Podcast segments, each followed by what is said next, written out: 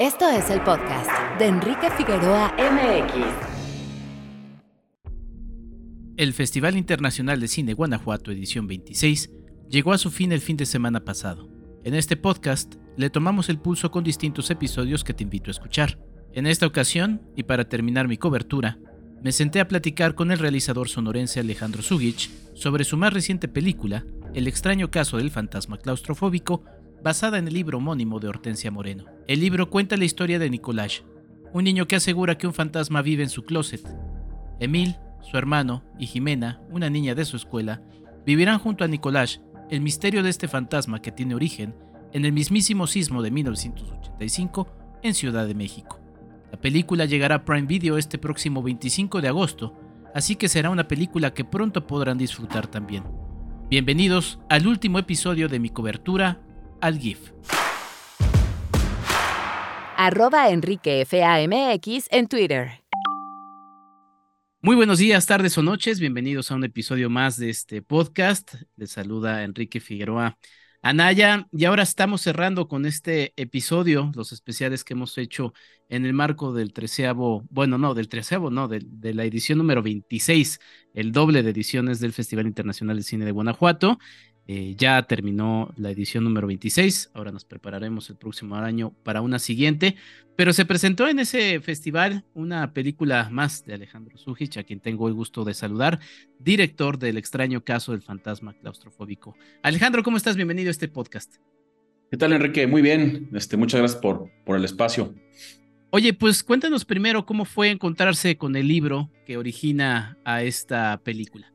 Eh, el libro lo encuentro por medio de mi suegra, quien tiene, tiene un programa de lectura, de retención de lectura allá en Sonora, que se llama Pequeños Grandes Lectores. Ella lee muchos libros precisamente para seleccionarlos, para después hacer este, este programa que tiene, ¿no? que, que apoya a, a, pues, niños y adolescentes a que tengan una mejor comprensión de la lectura. Y le dije, ¿sabes qué, señora? Necesito, tú que estás leyendo tanto contenido de niños, eh, pues el que creas que ahí que, que, pueda funcionar bien para una película, por favor, hazme una selección. Y sí, me mandó, no sé, unos cinco. Y el primero que leí fue ese y leí el título, El extraño caso del fantasma claustrofóbico. Y dije, a ver, esto ya, ya me gustó, se me hizo como, pues un título muy potente y a la vez muy humano, ¿no? Porque pues te está diciendo una problemática que tiene un fantasma, ¿no? Entonces eso le baja un poco el tono este, para, que no se para que no se sienta nomás que es un terror, ¿no?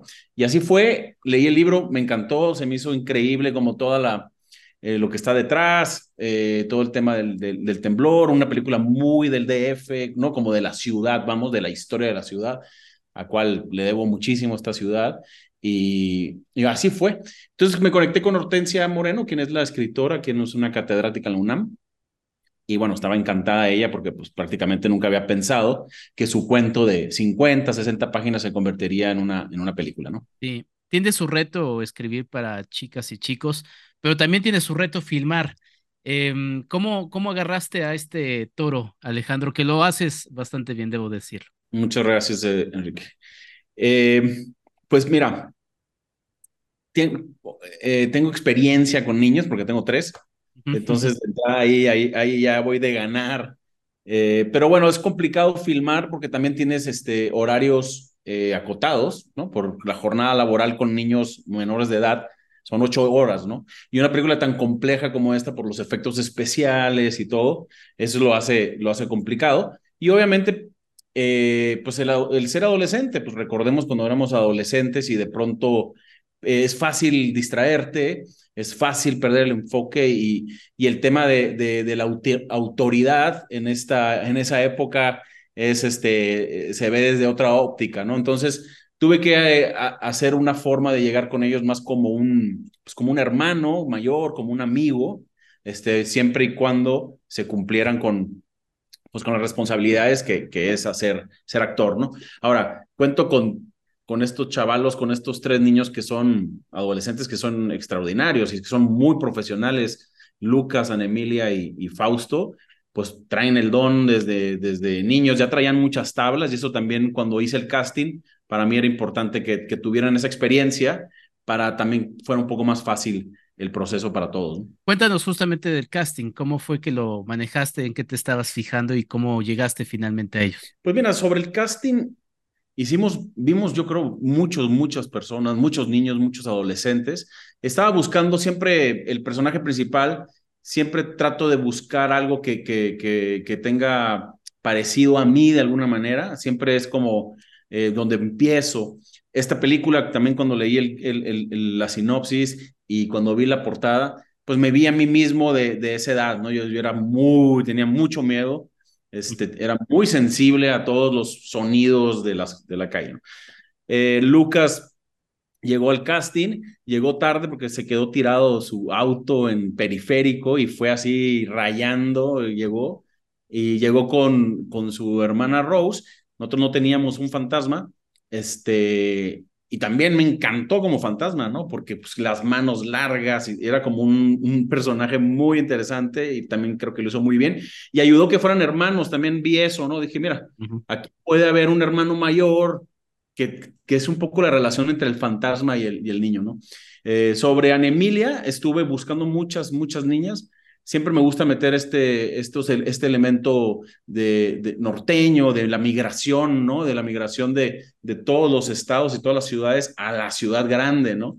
Este, y empecé a ver como youtubers y me encontré con ella. Eh, me, me, encantó su, su, su manera de ser, muy fresca, muy distinta a lo que hemos venido haciendo en el cine y que era de Mazatlán y como que me gustó, me gustó mucho, hablé con sus padres y estaban más que contentos y, y me llevo una sorpresa gigante porque es una profesional así, ambos, pero pues muy interesante. Y luego, pues Fausto, ¿no? Hijo de Carlos Espejel, eh, a él sí yo estaba buscando como alguien que pareciera alguien muy formal, como alguien que pudiéramos escribirle un poco el, el, el, la comedia, ¿no? Porque un poco la comedia que tiene la película entra a través de él y ya fue, ya así fue como, como conseguí a los tres, a los tres niños, ¿no? Y les, los puse alrededor de actores que yo considero muy experimentados, como Danae, uh -huh. quien, quien, quien, la hace ahí de Marcela, que es súper experimentada, es muy, muy buena. Este, Dominica Paleta, era importante meter a alguien que ella la hace de una, de una migrante también de, de, de Dinamarca, ¿no? Entonces su mamá es polo, eran polacos, ¿no? Y su mamá hablaba como ella habla, entonces también era importante y, y bueno, este Rodrigo Cachero que, que aunque sea una participación no, no, muy grande, pues me encanta, ¿no? Como este, este papá que no quiere madurar, ¿no? Claro. Oye, ¿y el reto de dirigir a, a niñas y niños, cuál, cuál fue? ¿Cómo, ¿Cómo, fue que lo trabajaste? Pues mira, trabajamos muchísimo, me apoyé con, con Margarita este, Mandoki, ¿no? Que, que es como muy buena para niños, para... Me apoyé mucho a hacer los ensayos con ella. Eh, el, cuando estás niño, la, el tema de la memoria lo, lo, lo, traes muy, no, es muy nuevo, no sé cómo, es como jala muy bien tu memoria en esa, en esa edad.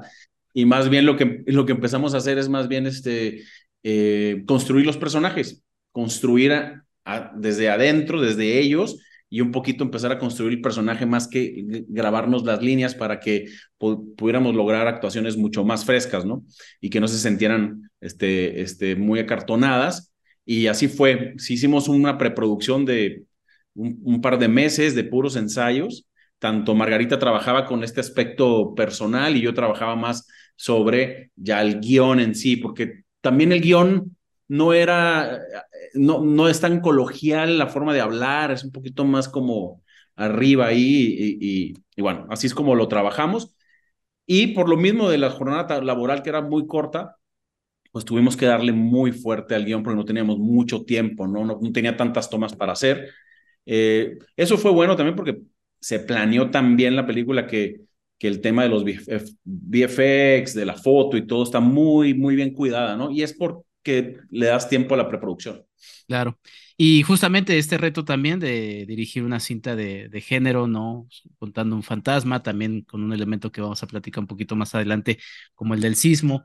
Eh, ¿Cómo fue justamente ya de entrarte con esto? Que pues además, imagino, fue sumamente divertido, ¿no? Sí, no, a mí lo, a mí lo que se me hizo, pues obviamente el, el género es algo que, que, siempre me ha gustado. Eh, encontré una película que podía lograr meter algunas influencias mías de, de, de, cuando yo crecí viendo cine. Entonces eso es bien importante que a mí me conectara también. Como dices, no hay cine para estas audiencias jóvenes en México, hemos desatendido un poco esta parte y, es importante no, no hacerlo porque si queremos seguir teniendo una industria en, el mañana, pues hay que empezar a, a, a, ¿cómo se llama?, a dar contenidos a estas, a estas, a estas generaciones, ¿no? Y que, y que relacionen el cine mexicano como también un cine, un cine de calidad. Entonces, este, eso fue un poco por ese lado. ¿Y cuál era la, la, la, la, pregunta otra vez? Me, fui, me, fui por acá. Ah, bueno, lo del temblor. Y, el, y el cine de género, exacto. O sea, filmar una película sobre ello. El cine de género, ya veníamos haciendo cosas. Hicimos un terror por allá en el 2019, 2020, que se llama Menéndez, el Día del Señor, para Netflix. Es mucho, no es para niños, es muy fuerte. Pero hoy empezamos a hacer este, cosas Hicimos Hermano Salvador, que es una serie para Disney, que también es como spooky, tiene su género ahí. Ahí aprendí muchísimo, ¿no? Entonces yo agarro esos dos contenidos y los mezclé para, para tener el extraño caso del fantasma claustrofóbico. Y algo que me gusta mucho de la fantasía, de este tipo de, de, fantasía, es que cuando existe un elemento histórico, eh, se logra como bajar un poco la fantasía y, y, y llegas a esa línea invisible de, de, pronto de, de, que puede ser verdad, ¿no? De que puede ser verdad, que puede ser mentira, que es muy delgado ya, ¿no? Y eso me gustó mucho, ese, ese factor histórico, porque pone un contexto, le da un nombre, le da una historia al fantasma, ¿no? Sí, sí que, que ese factor histórico es justamente el sismo de, de 1985 en Ciudad de México. Y que además, em, digo, vivimos en una zona, estoy tocando madera en la que siempre, en la que siempre tiembla y, siempre va a volver a temblar de, la misma manera. Em, pero pues es importante tener algo que, que nos lo recuerde, ¿no? Y, y, tu película, así como el libro de Hortensia, eh, pues llenan ese, ese, ese hueco que es interesante. ¿Cómo fue trabajar esto y cómo lo manejaste también con los niños que pues son, son jóvenes? O sea, lo más reciente será el del 17, pero pues también estaban muy chicos, ¿no? Sí, sí, en Emilia vivía en Mazatlán. En Mazatlán, ajá. Exacto. Eh, pues bueno, como bien dices, este, y lo hace de una manera respetuosa. También me gustó mucho eso del escrito de Hortensia, ¿no? No es el, el, el no sé, mm, no hay interés de, de, entrar más, ¿no? Simplemente es un, es un hecho histórico. Yo, de mi lado, pues yo, yo, viviendo en Sonora, mi padre venía mucho a Ciudad de México. De hecho, llegaba aquí al, pues al, al Hotel Regis. Y, y, pues nada, ese, ese fin de semana, no, no, no sé si es entre semana o fin de semana, pero iba a venir me contaba y, y, algo sucedió en su negocio que no pudo, este, no pudo tomar el vuelo a, Ciudad de México y fue lo que pasa, ¿no? Le pasa, pasa este temblor. Así yo lo viví desde, ese lado y bueno, muchos amigos de él, este, pues lamentablemente estaban ahí, desde gente de trabajo, como, pues, como también los meseros, los capitanes, los chefs. En fin, mi papá venía muchísimo.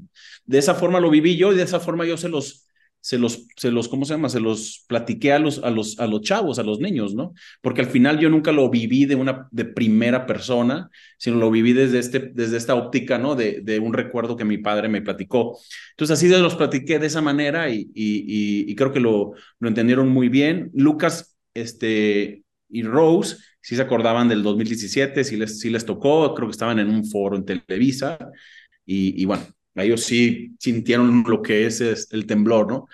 Y como dices, pues es una característica de esta ciudad, está en nosotros en agarrarla para bien o para mal, ¿no? Eh, la película creo que te lleva a una reflexión más allá de algo que tú no puedes controlar, eh, pues te lleva a la reflexión de si el, día que tú sientas algo por alguien, el día que tú quieras expresar algo, eh, lo mejor es en el momento, lo mejor es cuando nace desde desde el corazón, porque pues nadie, nos asegura, ¿no? Que, que, estaremos o esas personas estarán acá, ¿no? Entonces, es un poquito ese, ¿no? ese tema que me gustó también. Sí, sí, sí. La verdad es que es una cinta que se disfruta mucho y como buena cinta de, de género, pues lo que nos va contando por arriba, eh, pues hay, hay, más capas y, y, se van descubriendo y eso termina siendo muy entretenido. La película ya pasó por el Festival Internacional de Cine de Guanajuato, que es por lo que la traemos para cerrar esta cobertura, Alejandro, pero también se va a estrenar en Prime Video, con la posibilidad de llegar a, a muchos más ojos. Sí, estuve, platicamos con, con Amazon, siempre estuvo muy, muy de cerca del proceso, eh, pues tenemos buena, buena relación con ellos y, y sí, la, la, vamos a, la van a estrenar el día 25 de agosto. Y bueno, para nuestra, nuestra sorpresa se logró eh, que en el acuerdo pudieran, pudiera ser un estreno muy amplio y, y, entiendo que va a estar en más de 120 países. este, la doblamos en portugués hace un, par de meses. Fue algo medio, medio loco porque no sé hablar nada de portugués. Pero pues nada, yo buscaba como el, ¿no? El feeling, ¿no? De, de cómo se llama. Mientras me, yo lo que decía, asegúrame que el texto está bien y ya nomás yo me, me concentro en, ¿no? En dirigir, ¿no? Entonces es algo que no, no me había pasado. Este, me encantaría, me hubiera encantado salir a cines, creo que es una película que pudiera funcionar muy bien, pero pues también en el proceso, cuando estábamos filmando la película, todavía el cine no estaba en, en el punto que lo estamos ya viendo ahora, ¿no? Que ya está como agarrando con estas grandes producciones. Eh, entonces, preferimos jugarla un poco más conservadora y, y, agradecer a Amazon porque realmente eh, nos dieron una oferta que, que nos funcionó muy bien. Y el estar en todo el mundo, el, el, platicar de ser una película muy local de Ciudad de México, que es la ciudad más de moda en el mundo, te lo puedo decir, porque está, está todo el mundo aquí, ¿eh? desde la pandemia se enamoró la gente de acá, pero ahora exportar una película y que la vean y que, lo, que la vean ahora chavos en Inglaterra o en Colombia, ¿no? en Argentina, es, es, es muy bueno y es, es muy bueno para la cinematografía nacional. Claro. Pues te deseamos mucho, mucho éxito. Qué padre saber que tuviste también algo que ver justamente el proceso del doblaje en portugués con estas particularidades que comentas.